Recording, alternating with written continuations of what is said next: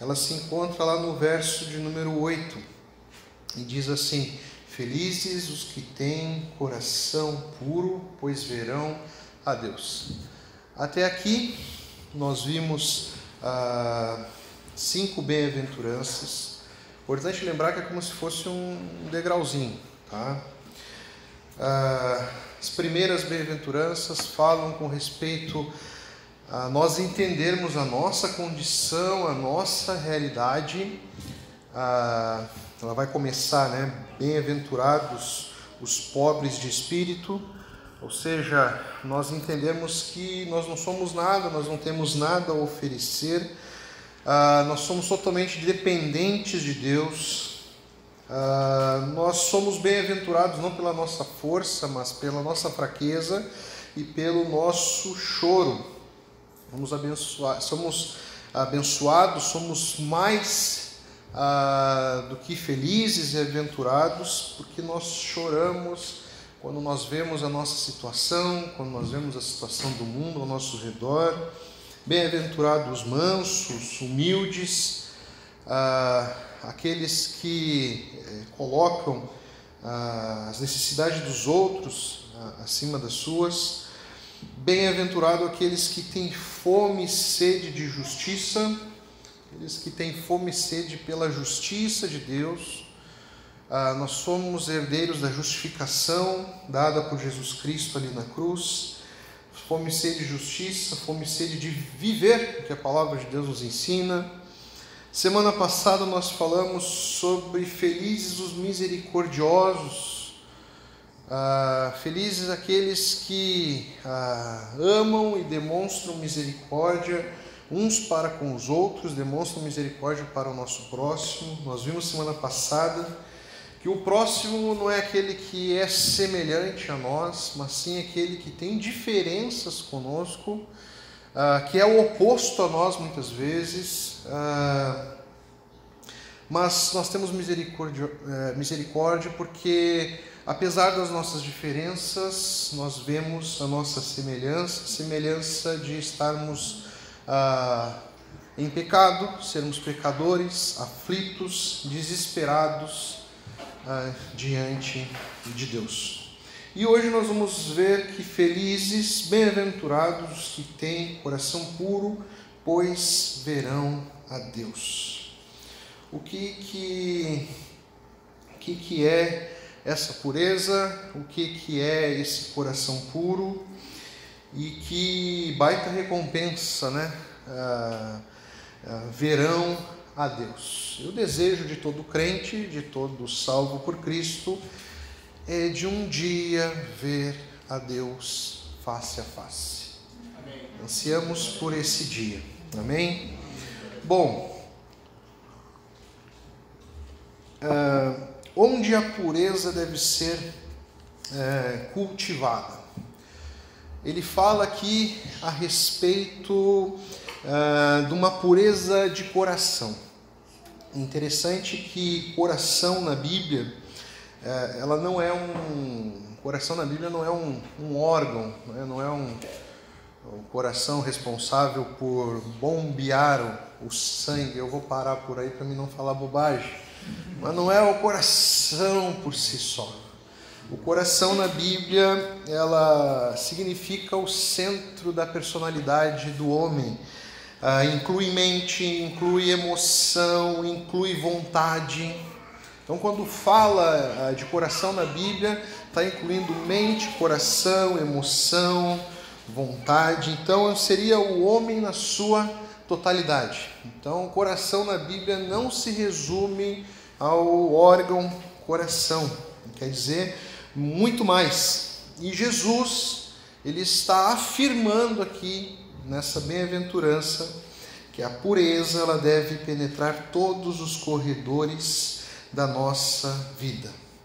Essa pureza ela deve penetrar os nossos pensamentos, as nossas emoções, as nossas motivações e os nossos desejos e vontades. Ah, e nós temos vários textos na Bíblia que falam da importância do coração, o quanto o nosso coração é importante e também perigoso. Temos Provérbios 4, 23, uh, que vai dizer assim: Sobretudo o que deve se guardar, guarda o teu coração, porque dele procede as fontes da vida. Uh, lá em Mateus 15, 19, porque do coração procedem os maus desígnios, homicídios, adultérios, prostituição, furtos, falsos testemunhos, blasfêmias. Jeremias ele vai falar, lá em Jeremias 17, 9. Jeremias diz que o coração é mais enganoso do que todas as coisas e desesperadamente corrupto. Então, o nosso maior inimigo é o nosso próprio coração.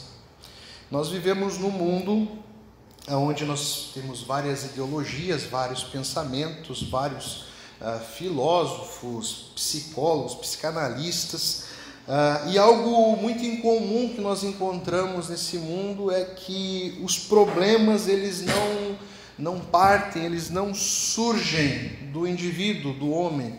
Os problemas eles são encontrados no meio onde que nós vivemos. Os problemas eles vêm uh, de fora para dentro. E a Bíblia ela vai apontar totalmente ao contrário. Sim, nós temos problema no meio, nós temos problemas na sociedade, mas nós temos problema no nosso próprio coração e nós já nascemos com esse problema, que é o pecado. Nós já somos concebidos em pecado. O ser humano, quando ele nasce, ele já nasce pecador. Então não adianta você se isolar do mundo, você se afastar do mundo, pensando que você vai eliminar todo e qualquer tipo de problema, que isso é uma, é uma enganação, isso é uma mentira. Outra mentira que nós temos é aquela, aquela uh, falsa ideia de separar pessoas boas de pessoas ruins. Né? Quem nunca falou assim, não, até nós temos né, esse, essa mania, né? Nossa, a pessoa é boa. Não, aquele lá é ruim. Né? Como se o mundo fosse dividido entre pessoas boas e pessoas ruins. Mas a Bíblia vai dizer que todos nós somos ruins. Todo nosso, todos os nossos corações são concebidos em pecado. O mal habita no nosso coração. Todos nós somos pobres de espírito, todos nós somos dependentes de Deus. O que nós vamos ver eh, nessa bem-aventurança, o que de bom a que habita em nós e transforma o nosso coração, a nossa totalidade vem de Deus. Amém. Ou seja, vem de fora para dentro. É algo que Deus traz à nossa vida. Não tem como o homem por si só produzir o bem, produzir algo bom. Independente do que o homem fizer, esse algo vai ser sempre corrompido vai ser sempre manchado, marcado pelo pecado. Ah, uma, uma, nós vemos a respeito né, da, da, questão do meio ambiente, a respeito do, do estar em algum lugar bom. Né? Adão desobedeceu, Adão pecou e o meio em que ele vivia era perfeito. O Éden era perfeito. E mesmo assim eles pecaram, mesmo assim eles desobedeceram. Então, o nosso adversário é o nosso próprio coração.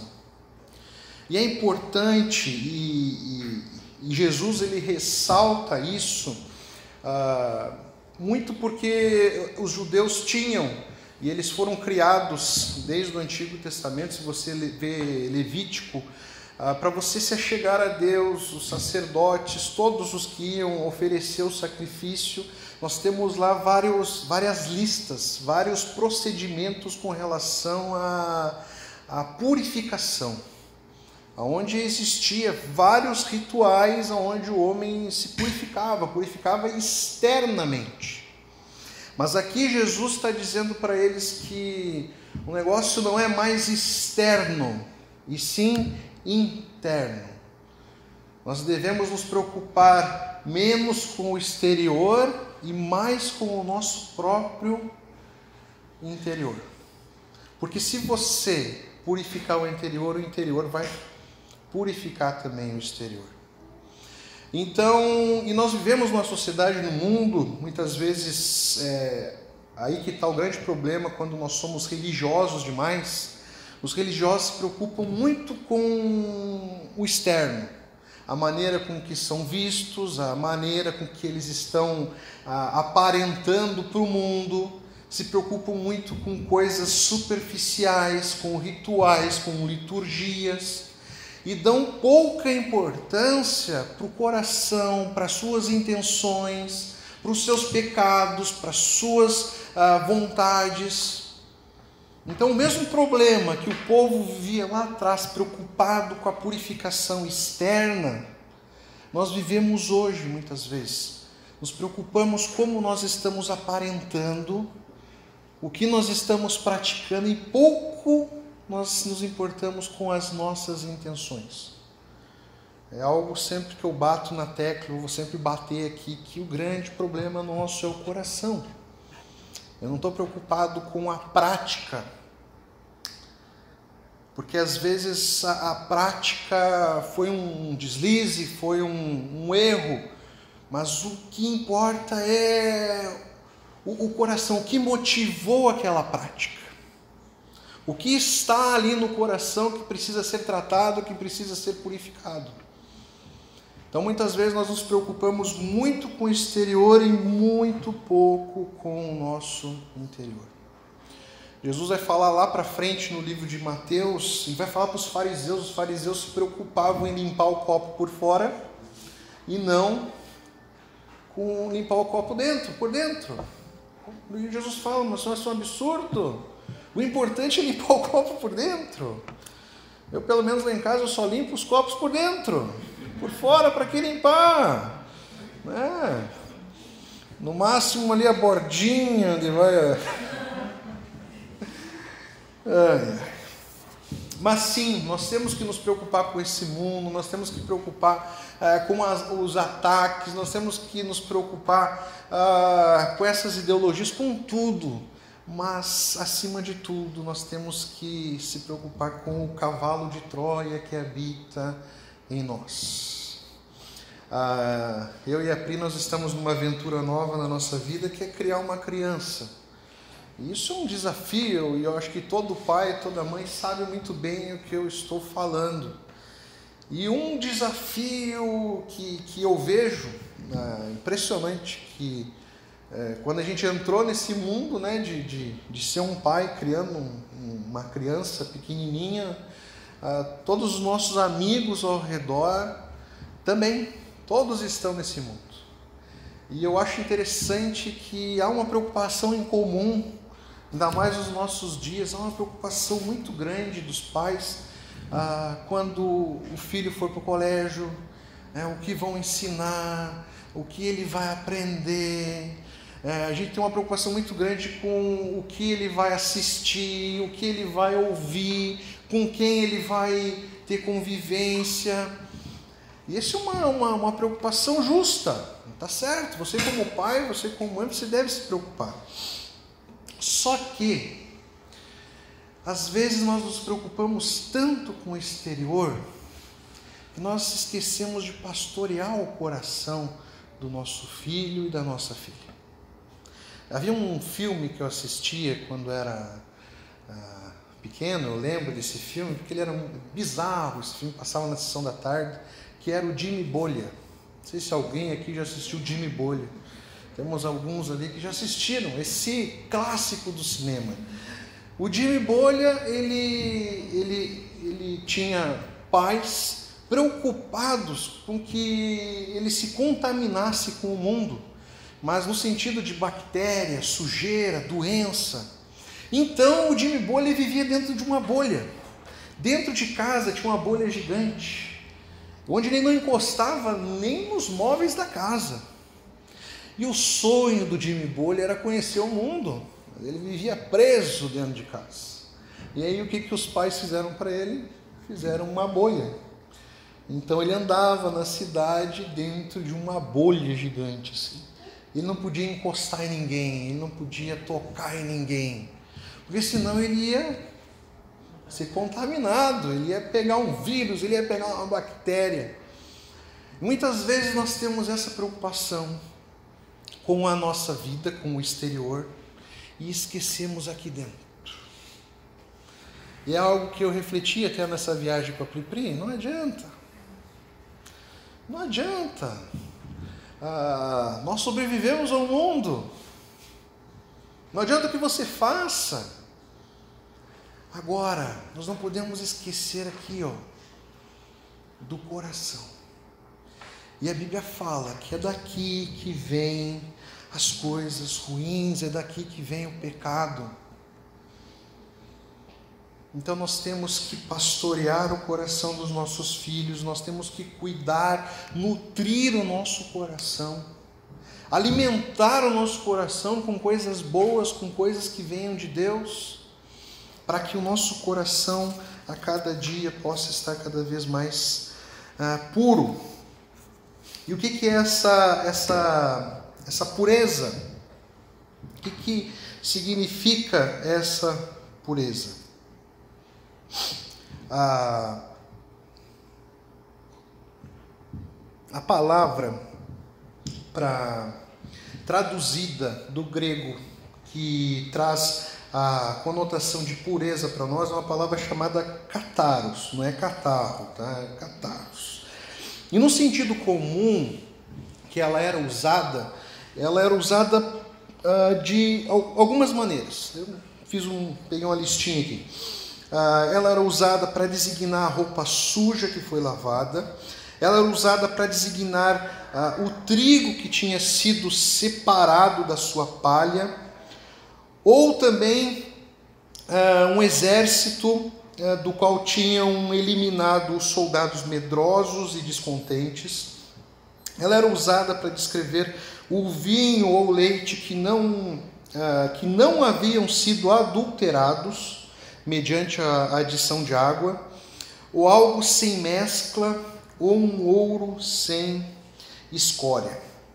John MacArthur, um teólogo, ele vai dizer que essa pureza, cataro, significa algo sem mistura, algo sem fusão, sem adulteração, peneirado ou sem resíduos.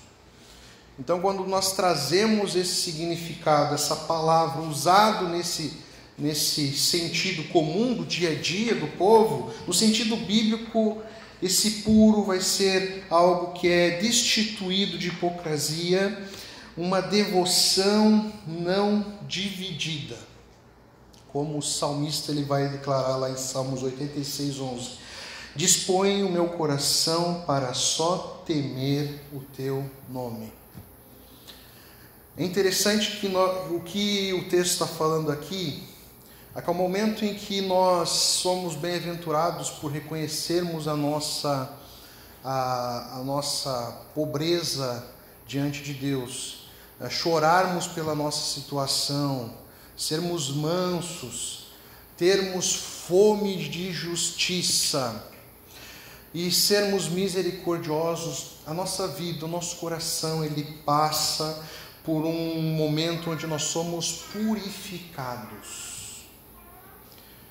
nós não nascemos puros, nós não nascemos perfeitos, e o Espírito Santo de Deus, a palavra de Deus, ela purifica o nosso coração, purifica a nossa vida, ela tira tudo aquilo que é de ruim, de pecado, resíduos que mancham o nosso coração. Nós precisamos nutrir essa pureza nós precisamos cultivar essa pureza.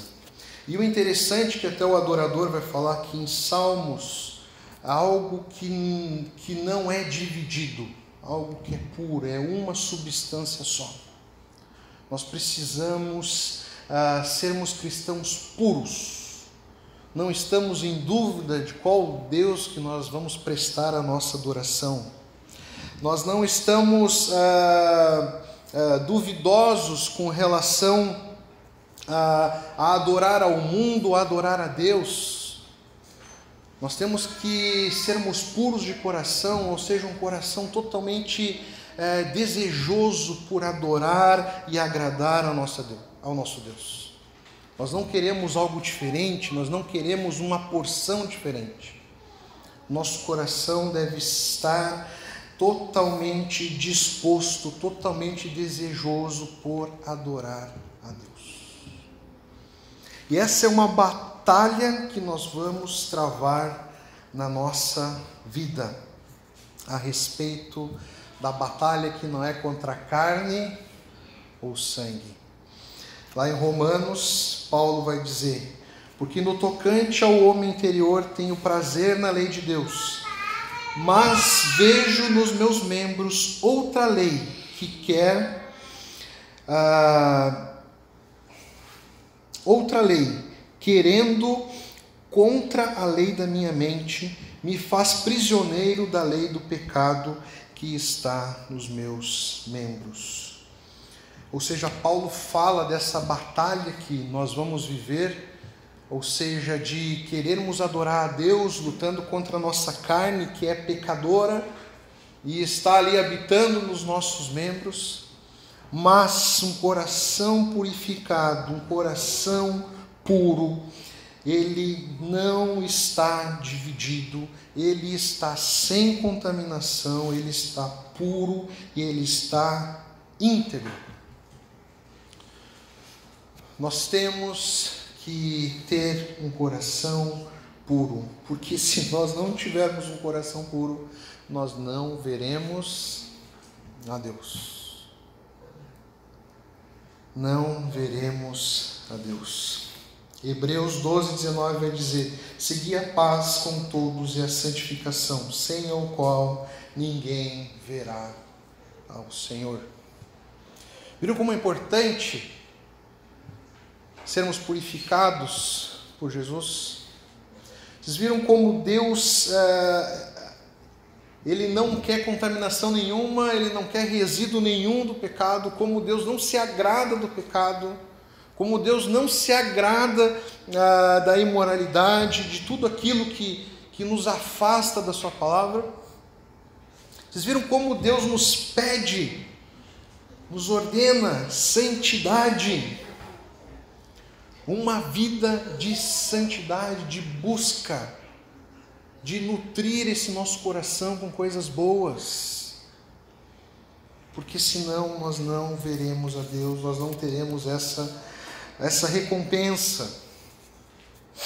Ah, nós temos três tipos de visões na nossa vida: visão física, a visão material, mental e a visão espiritual. A visão física é, é os nossos olhos que diferenciam os objetos que contemplam o mundo que nós temos.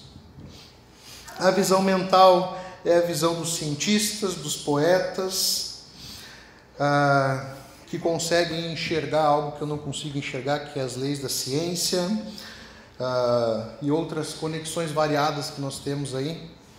Nós temos a versão, a visão espiritual, que somos capacitados por Deus para enxergarmos através dos olhos da fé. E essa visão ela só é possível aqueles que têm o coração puro.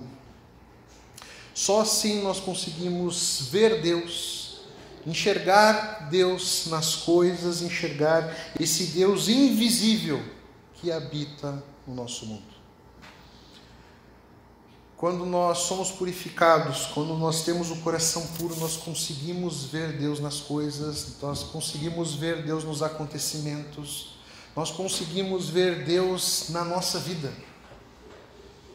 Um crente não fala que isso aqui foi fruto ah, da sorte. O crente fala, não, isso aqui aconteceu porque Deus quis. Nós vemos episódios da nossa vida e nós conseguimos olhar ali a mão de Deus.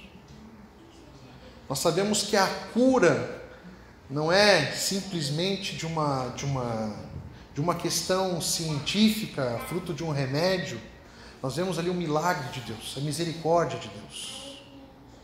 Isso enquanto nós vivermos nesse mundo.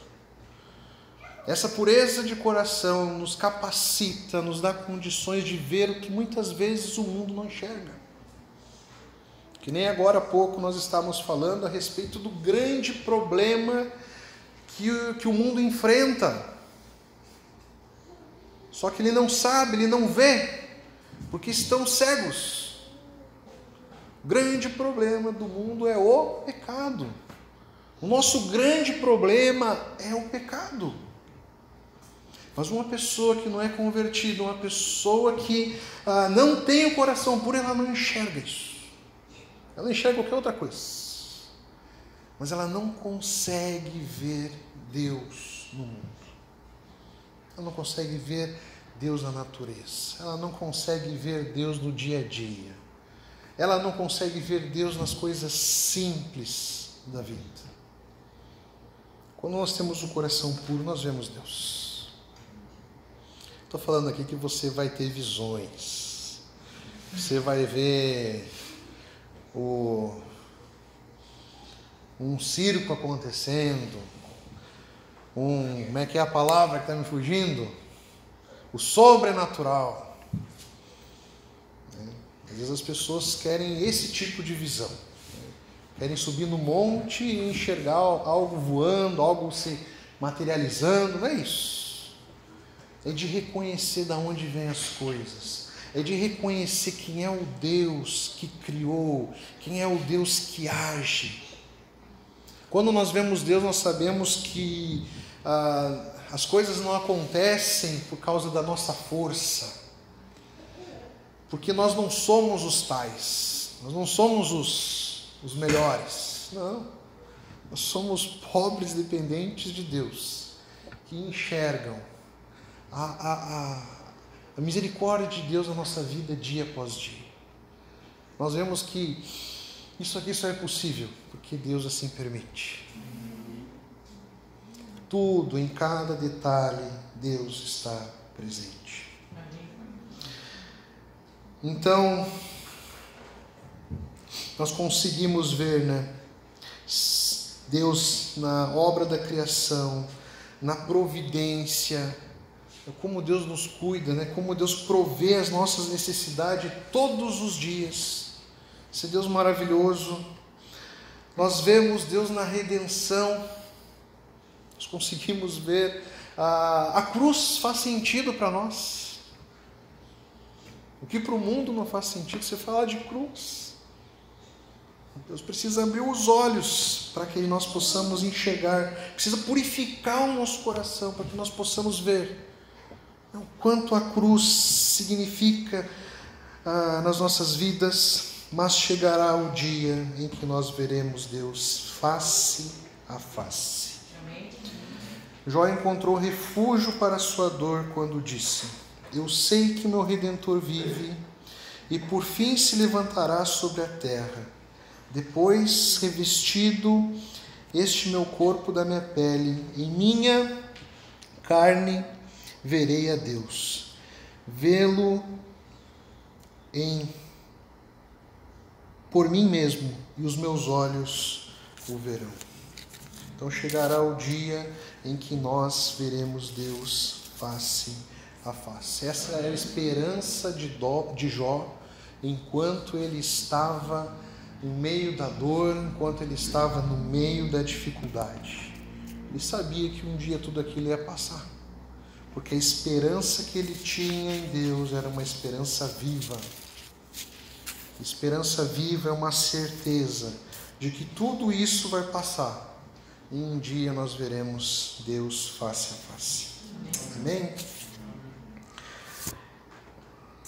Que nós possamos, uh, dia após dia, uh, como eu falei no começo, uh, essa purificação, ela não, não, não é fruto da nossa vontade, não é fruto das nossas mãos, não é algo que nasce em nós, pelo contrário. Ela vem de fora, ela vem de Deus, purifica o nosso coração, purifica toda a nossa vida. Mas a nós cabe nutrir o nosso coração, nutrir a nossa mente, nutrir a, a nossa vida com as coisas que são de Deus. Ah, sim, o mundo ah, jaz no maligno, tem muita coisa ruim e tal. Ah, só que muitas vezes nós não, não temos uma preocupação com a nossa alimentação espiritual. Nós não estamos nem aí com o que nós estamos assistindo, com o que nós estamos vendo, com quem nós estamos seguindo. Nós precisamos nos preocupar com essas coisas, porque isso vai tudo para o nosso coração, alimenta o nosso coração. E nós possamos procurar as coisas que são de Deus, as coisas que não desagradam a Deus, as coisas que não vão de encontro à palavra de Deus. A gente precisa ah, ter essa responsabilidade, ter essa ação de buscar dia após dia é, nos alimentar e nutrir o nosso coração com as coisas ah, que Deus se agrada. Amém?